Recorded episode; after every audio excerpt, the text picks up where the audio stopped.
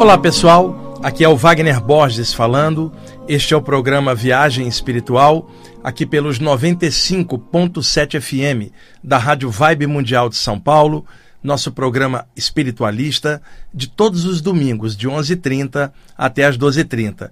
Hoje, novamente comigo aqui, o André, apaixonado por música também, dando aquele suporte técnico aqui. Semana que vem o Euri estará de volta aqui junto comigo. Bom, eu vou dar sequência hoje ao programa anterior, onde eu comecei explicando sobre dilatações da aura, dos chakras, das auras dos ambientes. E alguns meses antes eu fiz um programa específico sobre isso, só que agora são novos apontamentos em cima desta mesma temática, porque muitas pessoas me perguntam isso em aula, em palestras, porque são sintomas mais comuns do que as pessoas imaginam, notadamente para curadores de qualquer área, para médiums, sensitivos, estudantes espiritualistas em geral que sentem diversas sensações e às vezes não conseguem compreender qual é o motivo daquilo, qual é o mecanismo bioenergético e psíquico que causa aquilo. E aí acontece um problema. Quando a pessoa sente algo e não consegue compreender, ela tem medo, que é o medo do desconhecido, do que está causando aquilo. Muitas vezes, uma sensação até normal e positiva, comum, se a pessoa não sabe o que, que é, o medo dela vai transformar uma sensação comum num pesadelo para ela, numa sensação aflitiva. E às vezes a pessoa vai orar ou vai fazer um mantra para tentar se proteger de algo que não é negativo pelo contrário, é até positivo, faz parte do desenvolvimento dela, mas como ela não sabe o que, que é, o medo faz com que ela faça uma prece. Por exemplo, você acordou paralisado, paralisada. A aura sua dilata, que é natural, parece que você está crescendo. E aí você faz uma prece para que aquilo pare, quando na verdade a expansão daquela energia é um fenômeno normal para médiums e curadores, faz parte do jogo. A paralisia, chamada também catalepsia projetiva, é normal, não precisa rezar para ela. Agora, uma pessoa, às vezes, diante de qualquer coisa, faz uma prece tão legal, tão bacana, que dá um conforto para ela e ela acaba se sentindo mais confiante. E aí ela lida melhor com aquela sensação. Mas isso não é um fator absoluto para ela se sentir bem, porque tem pessoas que fazem prece de forma robotizada por condicionamento e repetição na mente, igual um papagaio, fica repetindo aquilo sem conteúdo, sem alma. E aí não tem essa vibração. E outra, ela pode fazer a melhor prece do mundo, aquela sensação vai continuar acontecendo. Porque comigo, quando eu era bem jovem, as pessoas falavam: leia o evangelho que isso aí passa. Não passava nada, continuava acontecendo, porque não tinha nada a ver com ler evangelho, Corão, Tal Te King. Era uma sensação bioenergética. Então tem muita gente fazendo prece sem necessidade para sensações que são naturais, como a dilatação da aura, a dilatação da aura das mãos, na hora que a pessoa está passando energia a paralisia do sono, o estado vibracional, que são ondas de energia que circulam no perímetro energético, muitas vezes antes ou após uma saída do corpo, todas as sensações comuns, ruídos intracranianos na hora de uma saída do corpo, sensação de decolagem projetiva, quando a pessoa se sente arremessada abruptamente para fora do corpo, sem controle. Aí muita gente, às vezes, por exemplo, um relato recente que uma pessoa fez para mim: Olha, Wagner, eu acordei paralisada, de repente eu me senti estufando, parecia que eu estava ficando grande e eu comecei a flutuar sobre o meu corpo. Quando eu cheguei na altura do teto, eu percebi que eu poderia ultrapassar o teto, interpenetrá-lo, atravessá-lo, mas aí bateu um medão e eu falei para ela: qual era o motivo de seu medo? Por que, que você não atravessou? Falou, medo do que, que eu encontraria do lado de lá. E aí esse medo fez com que eu quicasse de volta para dentro do corpo na mesma hora. Ou seja, um medo desnecessário.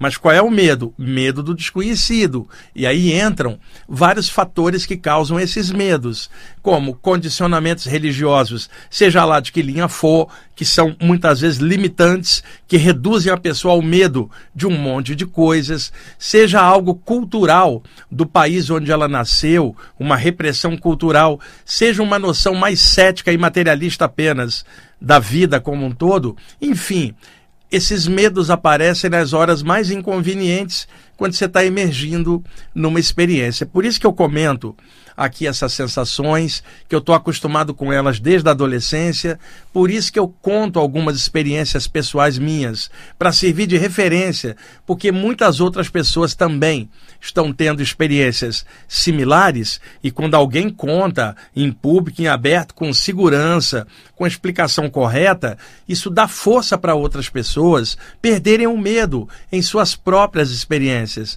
Então, eu vou novamente falar dessas dilatações dos chakras da aura e vou contar um relato ou dois aqui para poder chancelar um pouquinho isto, tá bom? Antes de entrar nas dilatações. Essa semana eu fiz uma live, como eu faço quase todos os dias, é, muitas dessas lives, às vezes, eu nem divulgo em aberto, porque elas são para grupos específicos, temas específicos, né?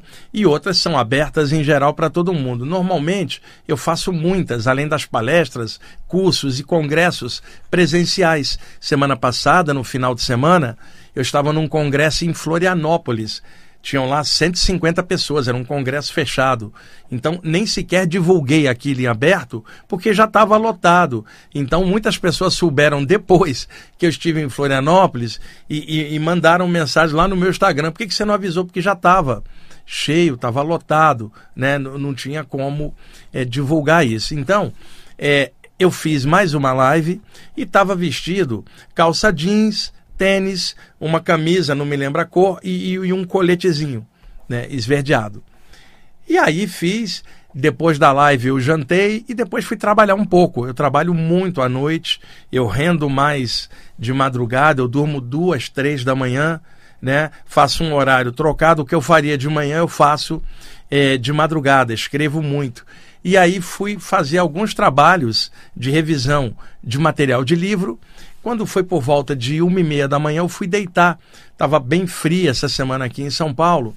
Eu me deitei então, virei para o meu lado direito, né? Botei as mãos embaixo do rosto, aqui no travesseiro, o Rama deitado colado do meu lado, meu cachorrinho, e eu virado para o lado direito, coberto até o pescoço, é, com uma coberta, um, um lençol e dois cobertores, estava bem frio, estava tipo 11 graus aí essa semana de madrugada. E aí virei para o lado é, e falei, deixa eu ficar quietinho um pouquinho para me esquentar, né? Porque às vezes o, a gente, o André, a gente faz o seguinte, tá tão frio, você deita, às vezes cobre a cabeça um pouquinho e fala, deixa eu ficar quietinho aqui, depois eu descubro a cabeça para esquentar. Às vezes você vira para direita e fala, deixa eu ficar encolhido um pouco, depois eu espicho. Só que tá tão frio que você apaga, cara. Não acontece, né? Eu virei para o lado direito, a coberta aqui na altura do pescoço, o ramo encostado, e eu virei um pouquinho só para me aquecer. Eu falei, depois eu viro e espicho, né? Apaguei. Despertei cerca de meia hora depois, já flutuando por cima do meu corpo humano. Muitas vezes, a saída do corpo você deita e apaga. Ocorre uma saída do corpo inconsciente e você desperta no meio dela e se torna consciente e aproveita esta possibilidade. Outras vezes você deita e de repente a tua aura dilata e você se vê fora do corpo em instantes. Outras vezes você deita e apaga e já acorda num lugar longe, muitas vezes levado por mentores espirituais para determinadas tarefas de assistência extrafísica. Então, são muitas nuances nas projeções, elas podem ser conscientes, inconscientes, semiconscientes e existem graus intermediários entre esses três estados. Toda pessoa que trabalha com saída do corpo experimenta todos esses estágios, mais o cochilo de ida, que é a hipnagogia, o cochilo de volta, que é a hipnopompia, devaneio, estados alterados. Você não fica oito horas de sono fora do corpo. Isso é um mito, a não ser que você esteja muito doente, metabolismo baixo, sob influência de remédio, ou em coma, que aí o corpo não tem o metabolismo ativado normalmente para puxar de de volta. Normal é a pessoa ter ida e volta, às vezes duas, três experiências, mas uma com muitas horas é difícil, por causa dos ciclos do sono, que a cada uma hora e meia o ciclo do sono desce, sobe, desce, sobe. Isso já mapeado há muitos anos nos laboratórios do sono. Então, é muito difícil ficar horas fora do corpo. Quando eu estou falando horas, usando o parâmetro de tempo daqui do plano físico, porque dependendo do lugar onde a pessoa estiver projetada, a noção de tempo é muito mais relativa do que aqui no plano físico. Eu estou usando a medida daqui para ter um parâmetro para a gente raciocinar ah, em cima. Então, eu acordei sentado no ar, de pernas cruzadas, tipo aquela posição yoga de meditação, sentado, a, a roupa duplicada que eu tinha usado a, a, na live horas antes. Meu corpo, eu estava dormindo com um, um, um, uma calça de pijama e uma camisa comum, normal. E ao aparecer ali fora, eu estava plasmado com a roupa que eu tinha usado horas antes. Sentado no ar, flutuando, totalmente consciente, olhei para baixo, quando eu digo olhei, não é com os olhos, os olhos estão no corpo, a percepção, a paravisão extrafísica, percebi o meu corpo embaixo, virado de lado, na mesma posição que eu tinha deitado, roncando profundamente, o rama encostado do, do, do meu lado, é, no, no, lado da barriga, como ele dorme junto comigo, e eu totalmente consciente observando o meu corpo ali adormecido e roncando, e eu fora, e é claro que eu era o eu real este que estava flutuando, muito mais consciente, lúcido do que aqui e agora, muito mais, totalmente sereno, tranquilo, uma sensação de contentamento interno, porque horas antes eu tinha feito uma live muito bacana, com uma interação boa, pude passar muitos esclarecimentos espirituais, que é uma coisa que me deixa muito feliz poder fazer isso, poder compartilhar né, de forma livre, sem doutrinar ninguém, sempre aconselhando todo mundo a ler de tudo, seguir seus caminhos, como eu venho falando aqui, né? Sempre é assim, porque a minha concepção das coisas, ela é livre, ela é aberta, não importa a linha que a pessoa esteja, ou linha nenhuma, importa é o caráter dela, é o que ela pensa, o que ela sente, o que ela é. Não é a cor da pele, não é a raça dela, não é o sexo dela ou religião dela que faz o que ela é. O que faz o que uma pessoa é é a atitude dela. O que ela pensa, sente, isso se reflete na atitude dela no dia a dia. É isso que conta, é isso que marca as energias dela. E eu estou ali, então, sentado, totalmente consciente, observando o corpo embaixo. Gente, quando eu digo corpo embaixo, é, como é que eu vou explicar para vocês? Para mim, naquela situação, o corpo embaixo é como se fosse um boneco de carne. Não sou eu, é um envoltório da natureza. Quando eu estou dentro do corpo, como aqui agora, sou eu. Mas eu estou falando numa situação em que eu me via fora do corpo, três metros no ar, flutuando, meu corpo embaixo, eu olhava e via claramente que não havia vivacidade, só havia respiração e o mecanismo básico do metabolismo humano mantido vivo pela respiração e eu aqui em cima, né? E muitas vezes nessas saídas você vê os filamentos energéticos que se projetam dos chakras do corpo até os chakras astrais, formando conexões que quando a pessoa começa a ir para longe, essas conexões é, é, afunilam, se juntam, formando um feixe de energia, que é óbvio, já falei tantas vezes aqui, formando cordão de prata, cordão astral, linha da vida, linha prânica, são tantos nomes. Mas ali eu não via nada, porque normalmente, quando você está flutuando fora do corpo, num raio de 4 metros em volta do corpo, a pessoa está fora do corpo, mas ainda está dentro do raio de ação das energias do corpo. Ela não está operante para o plano extrafísico. Então, como a distância que ela está, 3, 4 metros no ar e o corpo embaixo, essa distância é pequena, os filamentos são mais densos ali dentro e é mais fácil perceber o cordão de prata. Quando a pessoa está mais longe, ela não percebe tanto, às vezes percebe, parece um fio, uma teia de aranha no ar, Daí a metáfora do nome, teia de prata ou fio de prata. Às vezes você vê uma coisa vaporosa seguindo você. E muitas vezes perto do corpo é mais fácil. Só que ali eu estava tão lúcido, tão tranquilo, eu não percebia nada, porque esta lucidez que eu estava é porque os filamentos do cordão de prata estavam tão sutis que sequer eu percebia, porque em outras ocasiões, eu flutuando dentro do campo energético, dá uma certa oscilação, você balança no ar, você olha para baixo, tem filamentos ligando você, você vê claramente isso. Agora, ali, muitas vezes está tão sutil já dentro do campo que você olha para baixo e não vê nada, mas existem conexões ali interligando. E eu não ultrapassava o limite de 3 metros, estava ali sentado no ar. E outra, eu totalmente consciente, intuitivamente eu sabia que eu apenas poderia estar ali, não era para ultrapassar.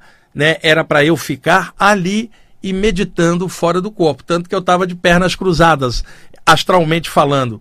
E ali então fui fazendo uma meditação fora do corpo, para vocês verem que dá para unir as coisas, a meditação e a projeção podem caminhar juntos embora alguns autores digam que não, mas a prática que eu tenho me mostra outra coisa e os relatos de saídas do corpo no mundo inteiro mostram que muitas vezes eh, os aspectos se complementam na área da mente, seja meditação, seja projeção, acaba se juntando. Eu estava ali no ar e aí eu fiz uma reflexão. E aí eu me dava um contentamento, pessoal. Não era euforia, era um contentamento sereno dentro de mim. E eu comecei a pensar.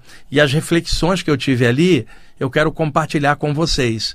Uma das reflexões era: eu estou aqui fora do meu corpo, meu corpo está ali deitado, isto para mim é uma realidade, que para muita gente é uma fantasia, o cético não acredita, acha que é sonho lúcido, eu estou aqui totalmente consciente. E que alegria que eu estou consciente, estou vendo meu corpo ali embaixo, estou bem, fiz uma live legal, estou funcionando direitinho, não como mestre, não como guru, mas como pessoa integrada dentro da espiritualidade com a qual eu honro e trabalho na minha vida. E que legal que, eu, que Deus me deu a chance de eu estar tá podendo fazer esse trabalho. Eu sou muito grato e que bom que a minha energia está legal aqui dentro. Puxa, eu estou observando o corpo, sei que eu não sou o corpo, sei que eu não sou o que o meu cérebro físico pensa, eu sou uma entidade, uma consciência que um dia veio aportou o corpo humano e que um dia sairá. Eu tenho consciência disso. Isso não é uma doutrina para mim. Isso não é sequer um caminho espiritual. Isso é a realidade extrafísica. E eu meditava em cima disso, a gratidão que me vinha, um, um, uma energia começou a circular dentro de mim, que era um estado vibracional de paz. Vinha desde a base da minha coluna, coluna que eu digo a duplicação da aparência do corpo astral. Subia, enchia minha mente de luz clarinha, descia novamente e aí voltando, uma suavidade, numa energia que ia voltando nos para-chakras do corpo astral com contentamento, uma alegria. Eu estava curtindo muito aquilo ali. Eu trabalho com isso há tantos anos, já tive experiências as mais diversas. E, no entanto, uma experiência simples dessa, de estar tá tranquilamente acima do meu corpo, observando embaixo, e totalmente consciente, só isso já me enche de alegria de ter esta noção. Então, muita gente estuda a saída do corpo, muita gente é interessada, mas entra com ansiedade, entra com leviandade, sem pesquisar o tema em profundidade, sem perceber a abertura que essas saídas do corpo dão para quem quer despertar consciência para algo a mais. Essas saídas do corpo são ferramentas parapsíquicas para a pessoa perceber que a realidade não é somente comer, beber, dormir, respirar, copular e morrer. Também é pensar, é sentir, é se expandir. E sendo seres universais, todos nós, nós estamos humanos. Sequer somos humanos. Somos centelhas vitais do mesmo todo, temporariamente aportadas em corpos humanos. Eu estou no momento humano, num corpo masculino. Meu nome, Wagner Borges, nessa presente vida. Wagner Deloy Borges. Mas eu uso Wagner Borges porque facilita a, a gravar mais o nome. E outra coisa. uma das reflexões que eu tive ali era o seguinte: às vezes alguém pergunta, você foi o yogi tal de outra vida, né? Eu falo assim: olha, é, meu nome nessa vida é Wagner Deloy Borges e os meus boletos todos vêm em nome de Wagner Deloy Borges, não vem com o nome de outra vida, não. Então, é, o que eu fui lá atrás é, e eu já fui tantas coisas em tantas vidas, não importa muito, importa o que eu sou aqui e agora. E neste momento eu estou Wagner Borges, que é o que eu valorizo, o momento presente, a vida atual e as pessoas que estão em torno de mim, vivendo junto comigo nessa vida. Esse é o presente, o passado de mil vidas já se foi, sobrou a memória e a experiência dentro da minha mente integral, que faz o que eu sou hoje como ser expressado novamente na carne. Mas os meus boletos vêm com o nome de Wagner Deloy Borges, não vem com o nome Yogi antigo. Então valorizo muito a presença atual, valorizo todas as coisas que eu já fui em outras vidas, mas é mais importante este momento presente do que todas as vidas anteriores somadas, porque o que a gente tem na nossa frente é a realidade neste instante, o aqui e agora, que é a experiência atual, que é muito mais importante do que qualquer experiência a anterior. E eu meditava nisso e ria comigo mesmo. Falava, que legal que eu sou Wagner Borges dessa vida. Caramba, que eu estou aqui em condição normal, não sou mestre de nada, não sou responsável pela evolução de ninguém. A, a, sou responsável pelo que eu penso, sinto e faço, e assim eu tento contribuir com alguma coisa legal. Que bom que Deus me deu essa chance de eu descer aqui e compartilhar essas experiências. Eu estou aqui fora do corpo totalmente lúcido. E aí também comecei a pensar: Tanta gente na internet fala de Matrix ou Matrix, que isso aqui é uma grande ilusão.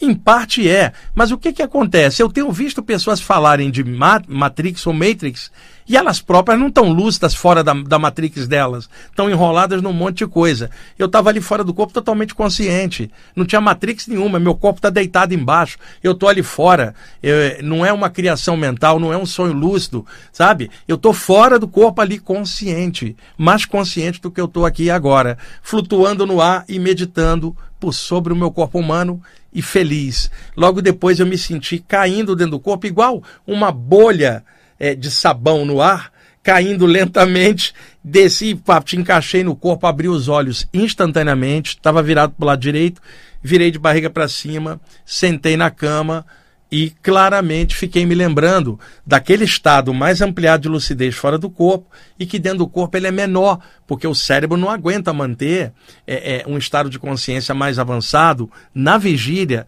do que ele pode suportar. É claro que à medida que a gente vai avançando, melhora a lucidez na vigília e isto acaba se ampliando na saída. E eu tenho visto também muita gente querendo ficar lúcida fora do corpo, só que ela dentro do corpo não está lúcida. Ela já está enrolada num monte de coisa. Como é que ela vai ficar lúcida fora do corpo se ela não está lúcida nem dentro do corpo? Então, o que nós fazemos do nosso dia a dia, o que a gente pensa, o que a gente faz, o que é e o que a gente é, isso se reflete nas saídas do corpo durante o sono. Uma coisa leva a outra. O fato de alguém sair do corpo não significa que ela melhorou ou piorou. É só ela fora do corpo. Só que o nível de lucidez, quando ela está preparada para isso, amplia um pouco e ela se percebe maior e melhor fora do corpo do que dentro da matéria.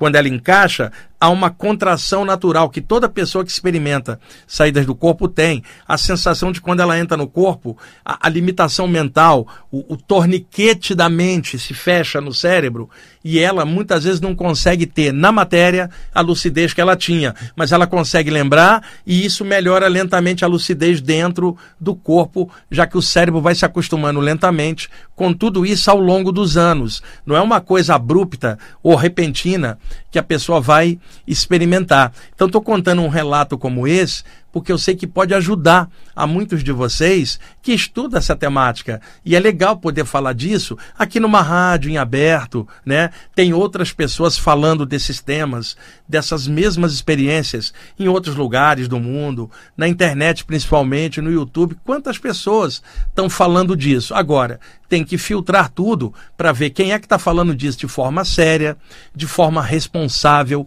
com consciência, sem perder o pé no chão das coisas da vida, sem se achar melhor do que ninguém, porque está experimentando essas experiências, e pelo contrário, trazendo uma humanidade, uma sensação de fraternidade para com todos, não religiosa e sim humana, natural, e trazendo melhoria para o caráter da pessoa dentro da vida dela, não como anjo, não como missionário, mas sim como ser que está evoluindo, trabalhando e se expressando. Nenhum de nós é bam bam bam em nada, nenhum de nós sabe tudo.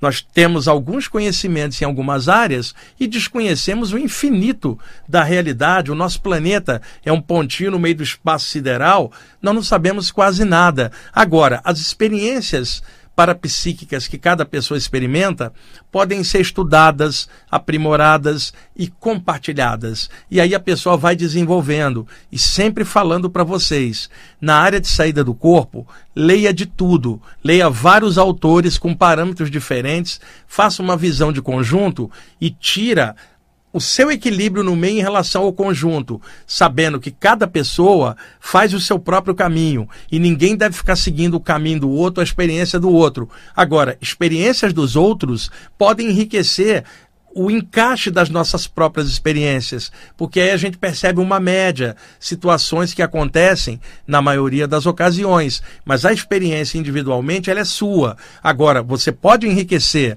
tudo que você vive entendendo as experiências e relatos de outros que vão enriquecer a sua própria maneira de ser. Mas você não vai precisar seguir ninguém, você tem que seguir o bom senso, filtrar tudo, descobrir seu jeito e não ficar espelhando ou repetindo. Tem muita gente que dá palestra, deixa eu falar bem claro, dá palestra e curso de saídas do corpo porque lê um autor ou outro e depois vai dar uma aula. Você não vê na pessoa vibração naquilo que ela está falando porque ela não vive aquilo. Você não vê brilho no, no olhar, você não vê a pessoa apaixonada por aquilo. Você vê ela intelectualmente memorizando um tema e depois de dar uma aula. Tem que ser falado isso, gente, claramente, porque isso é um fenômeno muito sério para estudar, pela abertura que dá. Não adianta só intelecto, tem que ter coração, tem que ter discernimento, alegria, amor tá nessa vibe. Então, filtrem tudo, tem muitos autores de áreas diferentes, não prendam a cabeça em nada, permaneçam livres. E mesmo que gostem de, uma, de um autor,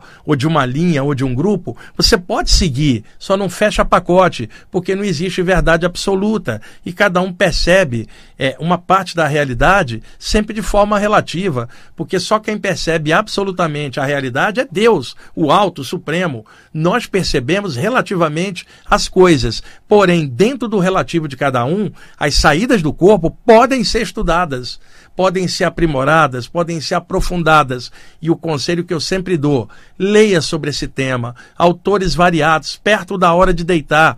Durma pensando naquilo que você acabou de ler sobre o tema da saída do corpo. Aí você me perguntará: quanto tempo eu faço isso? A vida inteira, porque todas as noites você deita para dormir.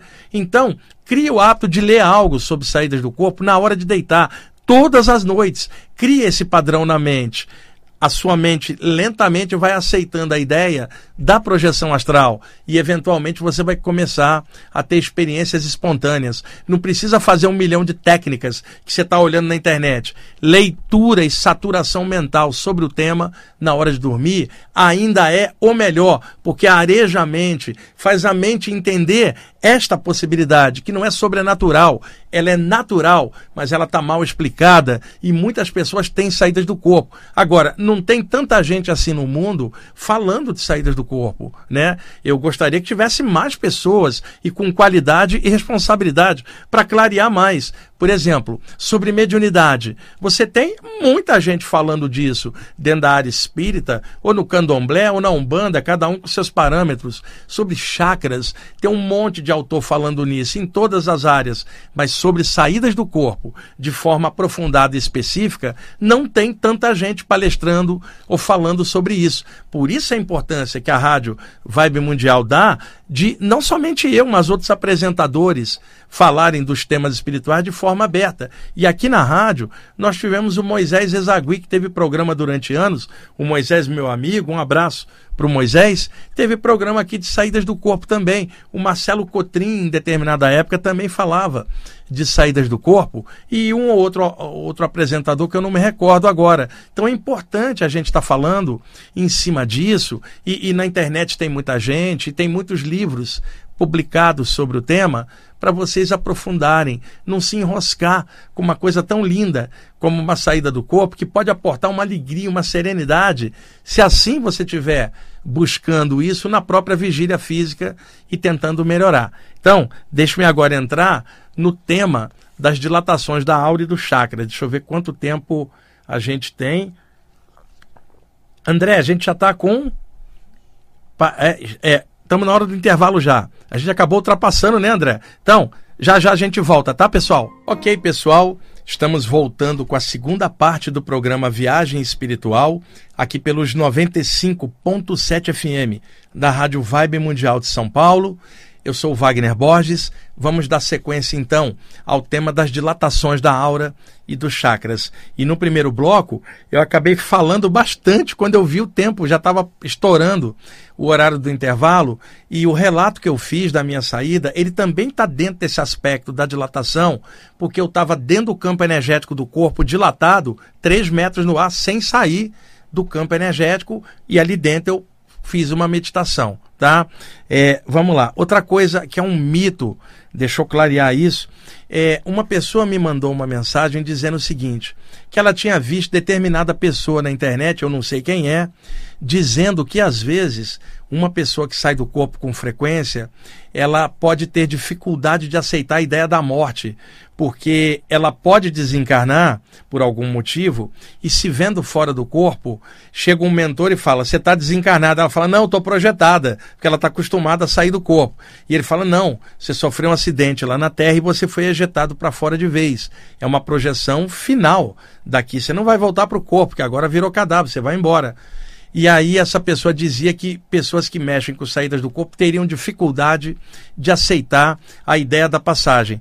Eu acho justamente o contrário por mim mesmo e outras pessoas que mexem com esse tema, na verdade é muito mais fácil da pessoa se perceber do lado de lá e saber que está definitivamente fora e o tempo dela acabou, porque ela está estudando o tema, ela sabe que não vai ficar aqui para sempre. Eu não preciso é, é, nem sair do corpo para reconhecer que uma hora eu vou desencarnar e eu aceito isso dentro do tempo normal que Deus me der aqui na Terra. Uma hora eu vou ser expelido para fora. Por que, que eu não aceitaria? Por estudo e observação eu já estou aceitando dentro do corpo, fora também. Agora, admito a possibilidade de alguém que mexa com projeção astral só como fenômeno espiritual, sem um conteúdo de consciência naquilo. Ela se acostumou com o fenômeno, mas ela não tem conteúdo de consciência para lidar com aquilo, nem profundidade para entender a vida espiritual. Para ela é só um fenômeno de saída do corpo. Esta sim pode ter problema de não aceitação da realidade extrafísica. Eu conheci muitas pessoas que sofreram tanta repressão religiosa na infância, né, educadas de que o mundo espiritual era coisa do diabo ou criação da mente, que quando elas saem do corpo e vem uma entidade desencarnada, ela nega aquilo, ela vai dizer que é forma pensamento, vai dizer que é um elemental, para não reconhecer a realidade da existência do mundo espiritual e das pessoas do lado de lá que continuam sendo pessoas. Então, ela acha, e outra ainda fala, cuidado que pode ser o diabo disfarçado para te enganar. Conversa fiada, gente. Você está vendo é pessoas desencarnadas que viveram aqui. E outra, continuam sendo pessoas, só que do lado de lá o fato delas terem passado por lá de lá não tornou elas anjos nem demônios, são pessoas do lado de lá. Então, o André, tu dia estava falando numa palestra, o pessoal ficou chocado. André, uma pessoa vê um espírito e fica apavorada. Às vezes é o vozinho dela desencarnado que ela tanto amava que apareceu. Então, o que, que eu concluo? Por questão de medo ou ignorância ou condicionamento religioso, André, nós estamos transformando nossos entes queridos desencarnados em fantasmas do além. Não, não é verdade? Você tem um vozinho que você ama, ele desencarna, o André. Um ano depois ele aparece para você. E aí, quando ele aparece, você sai correndo? Quer dizer que seu avô virou alma penada? Não, é seu vozinho. Pô, fala, e aí, vô, tudo bem? Como é que você está do lado de lá? Sabe, a, a, a, a, normalidade de uma, de uma relação. Mas veja se isso não é verdadeiro. Nós transformamos, pelo nosso medo e condicionamento, entes queridos desencarnados em almas penadas no além. Que coisa horrorosa isso, né? Transformamos algo natural, que é o contato psíquico, em algo sobrenatural. Então, uma pessoa que mexa com saída do corpo de forma responsável e consciente, ela está preparada para qualquer negócio. E uma hora ela vai desencarnar e não precisa sair do corpo. Ela sabe disso aqui e agora. Então, não concordo com o que o ta, a tal pessoa falou, que eu não sei quem é, mas uma pessoa me perguntou e eu respondi exatamente a mesma coisa que eu estou falando agora para vocês e estou compartilhando essa resposta com vocês, porque pode ser dúvida de algum de vocês. Eu não acho isso, eu acho que o nível de lucidez da pessoa é que define como é que ela interage, tanto dentro do corpo quanto fora do corpo. Bom, uma pergunta muito recorrente dentro da parte de dilatação de, de aura é se a aura dos lábios também dilata, sim. É, o que acontece? Existe um pequeno chakra na, embaixo do nariz e logo acima dos lábios. E também existe um chakra na ponta do queixo, que é secundário do chakra laríngeo. O chakra da garganta tem chakras secundários embaixo das mandíbulas, né? É, nos lados é, é, da boca e na ponta do queixo. E tem um pequeno chakra acima, logo abaixo do nariz, que está mais ligado à respiração e ao nariz e ao chakra frontal mais acima. Se esse pontinho embaixo do nariz e acima dos lábios ativar, começar a pulsar, a aura superior dos lábios dilata e a pessoa vai ficar com a sensação que está ficando beiçuda. Sabe quando você, sei lá, isso é comum em criança, criança brincando, de repente cai ou bate a, a boca em algum lugar e fica com o lábio inchado? A sensação é de que o lábio inchou, mas o lábio físico não alterou. Foi a aura dos lábios que dilatou por causa desse pequeno chakra embaixo do nariz, que quase ninguém fala dele, mas ele é mais explorado em, em aulas aprofundadas de yoga. E o chakra da ponta do queixo, que é secundário do laríngeo, quando ele dilata, dilata o queixo, parecendo que a pessoa está ficando queixuda energeticamente e às vezes dilata do nariz para baixo toda a aura da boca como um todo, parecendo que a pessoa está dilatada nesta região. Aonde isso é mais comum? Em trabalhos de doação de energia por parte de médiums sensitivos de cura em geral, que acabam tendo essa dilatação. Outra coisa, o chakra laríngeo, ele cuida primeiro da parte respiratória média, que é a laringe, a passagem do ar por ali, tá? Então ele é um chakra ligado à parte média da respiração por sua vez também é um chakra ligado à comunicação, à capacidade da gente falar. Então ele é um chakra de comunicação, é um chakra de respiração na parte média e é um chakra que cuida da primeira parte da digestão, porque quando a gente come alguma coisa, há uma salivação já para começar o trabalho da digestão, uma mastigação, a, a, a, saliva libera algumas enzimas, o bolo de comida desce, passa pelo esôfago, vai chegar no estômago e daí em diante o trabalho digestório do sistema nosso. Pois bem, na boca começa já a primeira parte da digestão. Então a boca é controlada pelo chakra da garganta. Então toda a parte interna também da boca ela sofre a ação do chakra da garganta, que às vezes dilata e dilata a boca internamente, dando uma dilatação nos lados aqui do rosto, na região da boca, parecendo que ela está ficando com um carão, mas a testa não dilatou, foi do, do nariz é, é para baixo. Outra coisa, desde a tradição yogi antiga da Índia, já se falava de chakras secundários dentro da boca. Tem um chakra no céu da boca, que é o que a gente chama de palato, né? Que em sânscrito este chakra ali se chama Lalana Chakra. Lalana em sânscrito é palato, céu da boca, e tem um chakra na ponta da língua. Muitas vezes, um yogi, ou mesmo praticante de artes marciais oriundas da China, por exemplo, encosta a ponta da língua no céu da boca para fechar o circuito do chakra da língua com o do céu da boca, fechando o circuito, a energia sobe e ativa a glândula pineal logo abaixo dos dois hemisférios cerebrais, bem no centro do crânio. Então, isso tudo tem a ver com os chakras secundários e quando o frontal dilata, a testa parece que fica grande e as laterais do frontal, as têmporas, tem dois pequenos chakras, um de cada lado. Às vezes dilata a aura das têmporas. É importante vocês saberem destes detalhes e perceber que isto é normal, mas não tem muita explicação em aberto sobre isso. O nosso pavilhão auricular é cheio de pontos de acupuntura, né? Por isso que a acupuntura explora esses pontinhos, trabalhando-os para repercutir na rede geral eh, de pontos energéticos é, do corpo. Então, às vezes, a aura das orelhas também dilata, parecendo que você está com orelhas de abano, orelhas de elefante, que às vezes balouçam, sem que as orelhas físicas se mexam. Daí dá um calorzão dentro dos pontos de acupuntura da orelha, né? E o que acontece? O chakra frontal regula a clarividência, a visão. Então tá ligado do nariz para cima. Agora, o chakra laríngeo, ele cuida da boca, das mandíbulas e da energia que pega a área dos ouvidos também. Por isso que dentro da tradição ocultista e também dentro da teosofia, se falava antigamente que o responsável pela clareaudiência, a capacidade de perceber sons psíquicos que não viajam por ondas sonoras pelo ar, não são sons físicos, sons psíquicos, por clareaudiência, a capacidade é do chakra laríngeo. Já o chakra frontal, clarividência, o terreno das visões é, psíquicas, enquanto que a garganta pega boca, pega parte do nariz e pega os ouvidos. E o frontal pega a área da testa específica. Lembrando que o chakra frontal está ligado com a glândula hipófise, também chamada pituitária, e o laríngeo está ligado com a glândula tiroide e as paratiroides. Cada um dos chakras principais tem conexões com essas glândulas. Só para lembrar que o chakra laríngeo, em sânscrito, é chamado Vishuddha. E Vishuddha, traduzindo, é o purificador no sentido de purificar, limpar. Acontece que o chakra da garganta está ligado à glândula tiroide, que é justamente a glândula que faz o trabalho de purificação do sistema. Podem perguntar a qualquer médico endocrinologista. Então, o nome sânscrito, Vishuddha, que vigora milhares de anos na Índia, revela a função de purificação do chakra, que é a função da glândula associada a ele.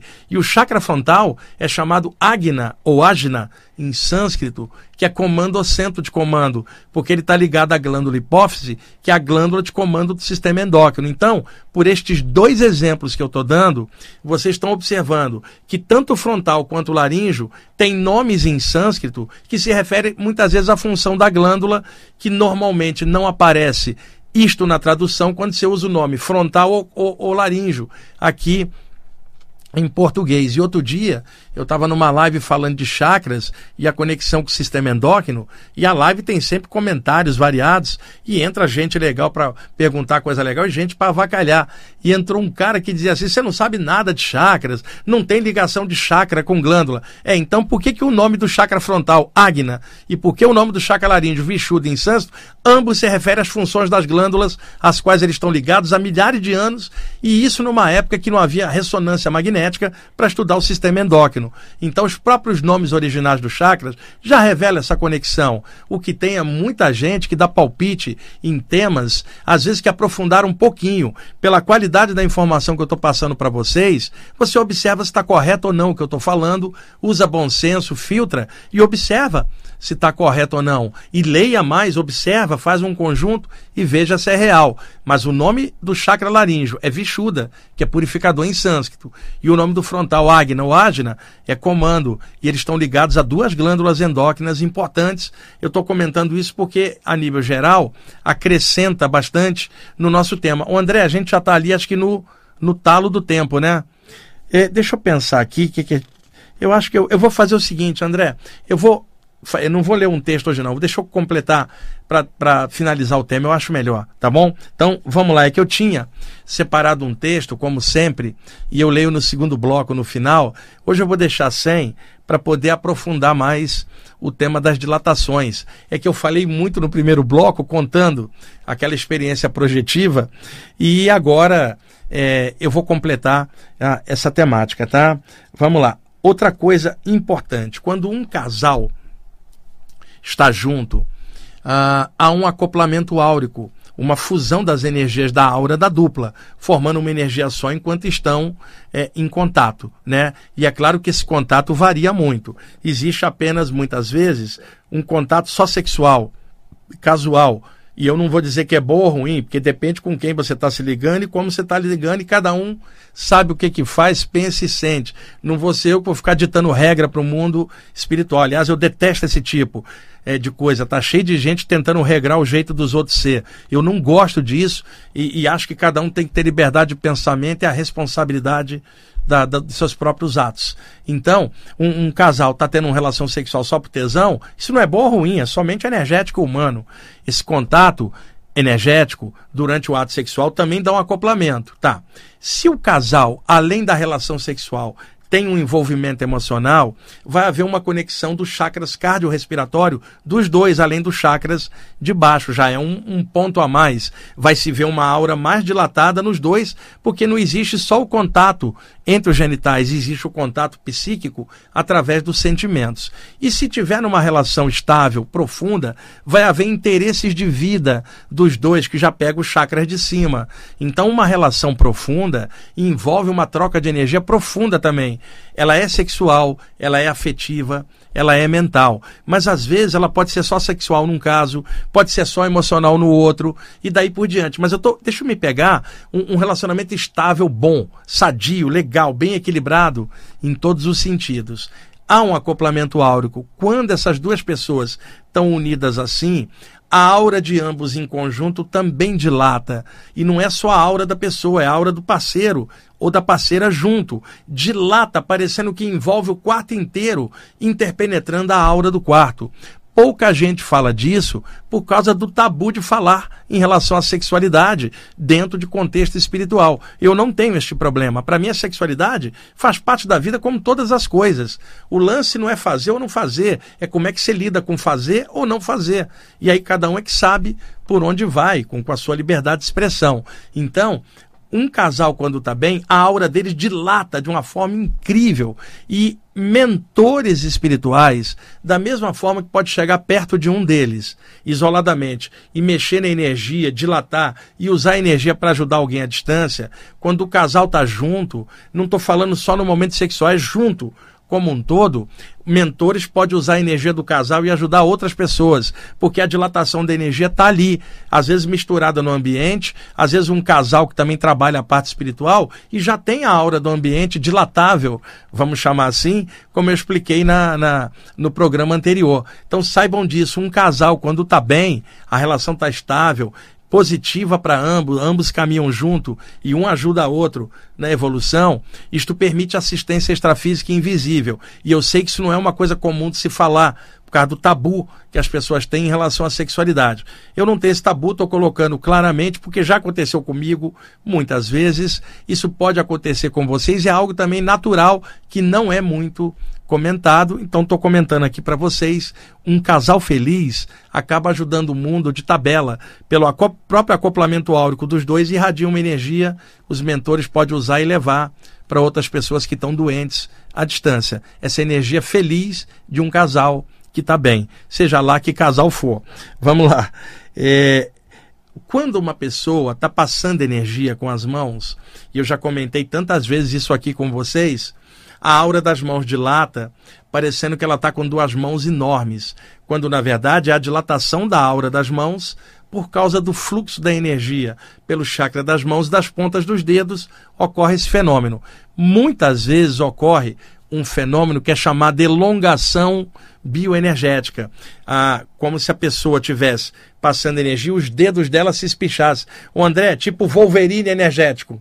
Então, por exemplo, o André está ali. Eu estou aqui com as mãos espichadas na direção dele.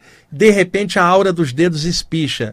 E aí, a aura espichando toca a aura do André, mesmo com metros de distância. E aí, eu estou aqui e falo assim: caramba, minha mão está aqui, mas à medida que eu mexo, parece que eu estou mexendo dentro do André, porque está esticada a energia até lá. Isso é normal. Muita gente que trabalha com reiki, cura prânica, passe, jorei, relata a mesma coisa. Um efeito de espichamento, de elongação, se é que eu posso chamar assim, da aura dos dedos, espichando, parecendo um Wolverine, né? O X-Men lá, com as garras de adamantio, como se houvessem é, é, é, espichamento da aura dos dedos e interagindo com a aura da pessoa. E, quiçá, isso possa acontecer também, às vezes, à distância, mas normalmente a distância é mais pela questão do espichamento dos chakras como um todo, tá? Deixa eu ver o que é mais aqui, das coisas que eu anotei. Outra coisa, é, o chakra umbilical, quando vocês quiserem trabalhá-lo, concentra uma luz atrás do umbigo, como se fosse um sol abdominal tranquilo, sereno. Pode-se usar a boca frontal do umbilical ou a boca de trás.